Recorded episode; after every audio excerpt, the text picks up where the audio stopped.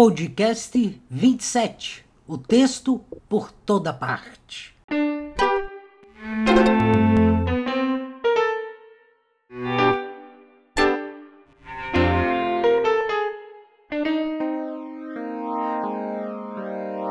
Podcast Acelera Texto, com a Fernanda Pompeu. Até o próximo episódio. Neste podcast Acelera Texto, uh, eu vou falar da abrangência do texto, né? da capacidade que o texto tem de pular da página e da tela, ou de pular das palavras impressas para outras áreas, outros lugares, né? Tem gente que se surpreende com ah, o Acelera Texto fazendo podcast. Uh, uai, o que, que tem o texto com o áudio? Essas pessoas perguntam. O Acelera não é para ensinar a escrever? Então vamos lá. Sim, o Acelera Texto trabalha principalmente com a palavra. Mas ainda, ele trabalha com a palavra escrita, o verbo nosso de cada dia. Mas ele não se restringe a isso. Porque o texto, o que é o texto? É a articulação organizada de palavras. E essa articulação vai muito além do que é impresso no papel ou na tela. O texto se faz presente em todos os suportes e canais digitais. Então vamos lá. Você fez aquela postagem no Facebook ou você, né, ou no Instagram, não importa. Você fez uma, você postou uma foto e aí de repente você diz assim, ah, é, minha mãe, tá? Uma foto da sua mãe. Só que é o seguinte, nessa foto tem três mulheres, né? E e aí como é que eu descubro quem é a sua mãe? Seria muito simples que você colocasse lá minha mãe e aí colocasse uh, a segunda uh, a do meio, né?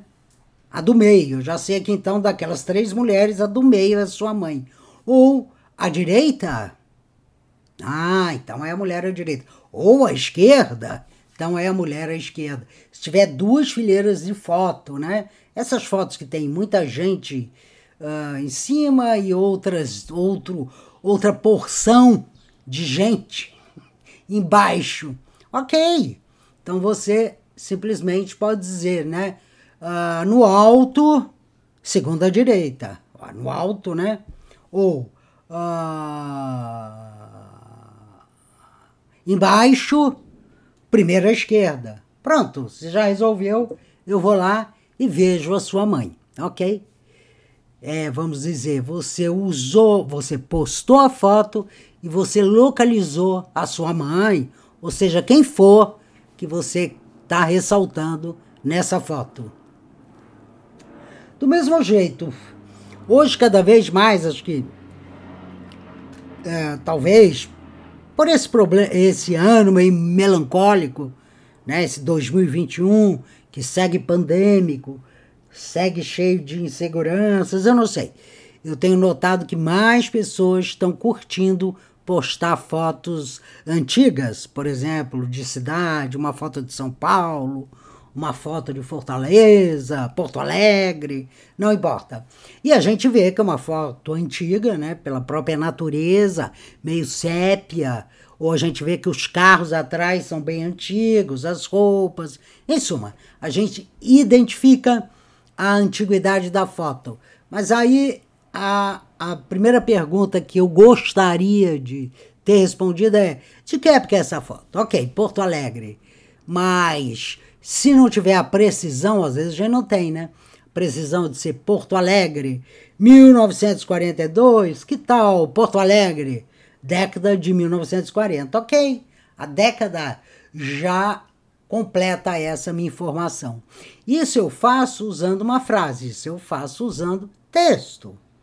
Então esse é um exemplo do uso de texto, do texto, né, para apoiar, para é, é, clarificar, para potencializar aquela mensagem, aquela imagem que eu estou postando lá. Assim como, vamos dizer, os vídeos, né? Tem gente que fala assim: ah, eu vou fazer vídeo, então o texto, para mim, o que, que eu vou ter? Uh, vídeo não é texto, vídeo é audiovisual, né? Quer dizer, vai ter a, a imagem e o áudio. Sim, o produto final é esse mesmo, né? Vídeo é um audiovisual. Agora, o que vai ser, a não ser que você, que a sua opção seja fazer um vídeo que você pôs o vídeo lá e entra uma canção do primeiro ao último segundo, se não for assim, e a maioria não é, você vai ter texto. Você vai ter um texto. Ou é o texto que você vai estar falando, né, naquele vídeo, uh, ou o texto que vo ou você vai fazer um vídeo que seja só com a canção, mas vai ter alguns títulos, algumas legendas. Tudo isso é escrito, né? E também aí entra um domínio da, do texto, um domínio da escrita, que é o da síntese, que é de você conseguir fazer isso da maneira uh, mais precisa e econômica possível.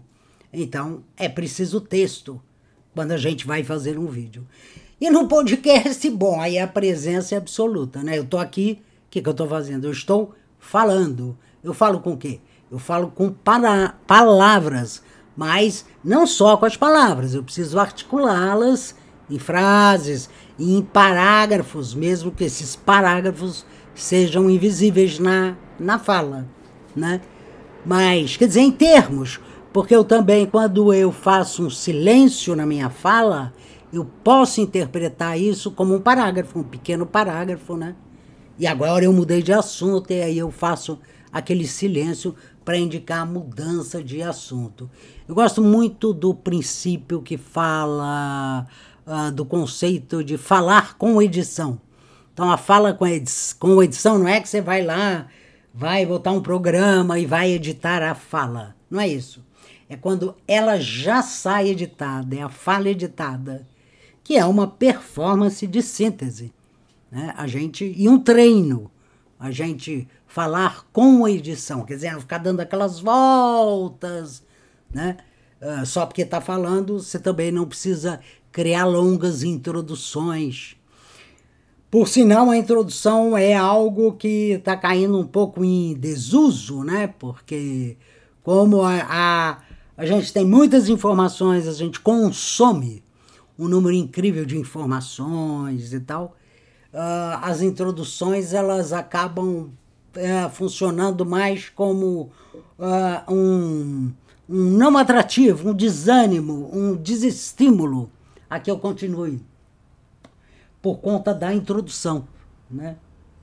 Isso vale no texto, isso vale também no vídeo. Né? Ah, no YouTube, por exemplo, às vezes eu digo, meu Deus, deixa eu já adiantar aqui e ir para o minuto 3, porque até chegar, né? Teve três minutos que a pessoa, de alguma maneira, se apresentou, apresentou a marca dela, e mas eu estou atrás é do assunto dela, né? E não da, necessariamente de quem ela é, o que, que ela fez, o que, que ela não fez. Eu gostaria de ir diretamente. Ou, claro, não, mas eu preciso fazer um vídeo. No canal YouTube Acelera Texto tem vídeos assim, que eu estou falando do Acelera Texto mas aí eu deixo muito claro, né, inclusive no título, uh, como nasceu o Acelera Texto. É evidente que se você for lá, você vai ter como nasceu o Acelera Texto. Né? Mas se eu faço a maioria dos vídeos, se eu faço um que eu vou, uh, vai ser escreva usando parágrafos. O que, que eu faço? Eu já entro direto no uso de parágrafos. Eu não vou fazer uma introdução falar do acelera-texto, falar de mim, para entrar no parágrafo, parágrafos. Porque eu tenho certeza que a pessoa clicou ali porque é aquilo que ela quer ver. Ah, mas é importante que eu fale. Fala no final então, né? Quem chegou até o final, de repente, vai ter essa fala se é uma necessidade sua, se você acha importante. Né? Mas não enrole, não enrole. Agora, essa sacada de que o texto ele vai muito além do que é impresso no papel e na tela, eu demorei muito tempo para perceber isso, tá? Muito tempo. E eu acho que isso daí sim, olha só, isso tem a ver com a minha história, né? Uh, eu tive que fazer um grande esforço para desgrudar da ideia da escrita para o papel. Olha só, quando a web nasceu nos Estados Unidos, eu tinha 30 anos. Exatos 40 anos quando surgiu a internet comercial no Brasil. Isso em 1995. Então, olha só, esse novo maravilhoso mundo surgiu aos meus olhos na minha idade madura. Tinha 40 anos. Né?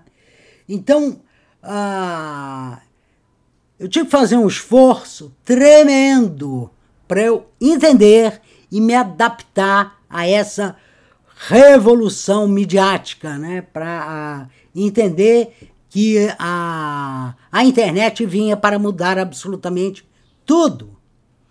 E não só mudar o canal, não é que o texto está na tela. Isso não é tão importante. O mais importante foi ver que a, este canal de mídia chamado internet, ele mudava a maneira com que eu e todos os escritores e escritoras se relacionavam até então com o texto. Né? E essa mudança é em curso, não é que mudou e acabou. Ela está em curso. Então veja só, se eu tinha passado os 40 anos anteriores dentro de um mundo pré-internet, evidentemente, quando eu abracei a, essa nova mídia de comunicação, me causou muito desconforto, em alguns momentos eu fiquei bastante melancólica, né? Ai, mas ai, a máquina de escrever, ai, o papel, ai, o barulhinho, né, quando eu datilografava, ah, o cheirinho do papel de jornal, ah, o livro, né, que foi tão cultuado por mim, inclusive. O uh, que, que eu faço, né, com todo esse passado, uh, esse novo e maravilhoso mundo está ameaçando esse passado e todas essas questões. Aí alguém aqui que está ouvindo pode dizer: ah, não, mas eu já nasci uh, bem depois da internet, da, desses uh, 30 anos de internet, sei lá, tem 28. Bom, o que, que eu penso nesse caso? É verdade. Com certeza você deve ter essa pessoa, esse jovem, essa jovem, é, vai ter muito mais familiaridade né, em lidar com os programas, com os aplicativos, algo, sem dúvida nenhuma, porque já foi criado dentro dessa lógica. Agora, ninguém, né, hoje nós não temos ainda o, a, o ser puramente digital. Por quê? Por mais que esse jovem, essa jovem, é, tenha uma boa performance né, com, com os programas, com os aplicativos, né, ela, ela, vê, ela, ela, tá, ela saiu de uma escola, se é que ela ainda não está, que ainda não é digital. Né? Uma escola, pelo menos até antes da pandemia, uma escola bastante analógica. Ah, mas na minha escola tinha computador. Não, mas não tem nada a ver, tá? O computador não tem nada a ver com, na verdade, uh, com ser digital ou analógico. Você pode ter o computador na escola, mas se você tiver um pensamento e uma organização uh, não digital, quer dizer, uma organização com a lógica do impresso, então a sua educação ainda foi e está analógica. Ou seja, não é assim, né? Uh, vai demorar, acho que um um bocado de tempo para que realmente a gente chegue nessa idade madura né, dos ambientes digitais, da escrita digital, etc. Então é isso aí, voltando então lá, faz todo sentido o Acelera Texto ter sim um canal de podcast, tá? Por quê? Há pessoas que preferem ouvir a ler, preferem ouvir a ver, né?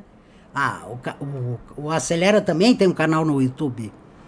E, e é uma maneira, então, que eu é, é, saquei de é, divulgar, difundir, compartilhar é a melhor palavra os conteúdos do Acelera Texto por esses vários canais que têm suas linguagens bem específicas. Porém, todavia, contudo, apesar de linguagens bem específicas, é, todos esses canais têm o texto como linguagem comum. Tem a escrita uh, como em alguns é apoio, em outros é, é, é o principal. Ok? Então isso aí, grande abraço!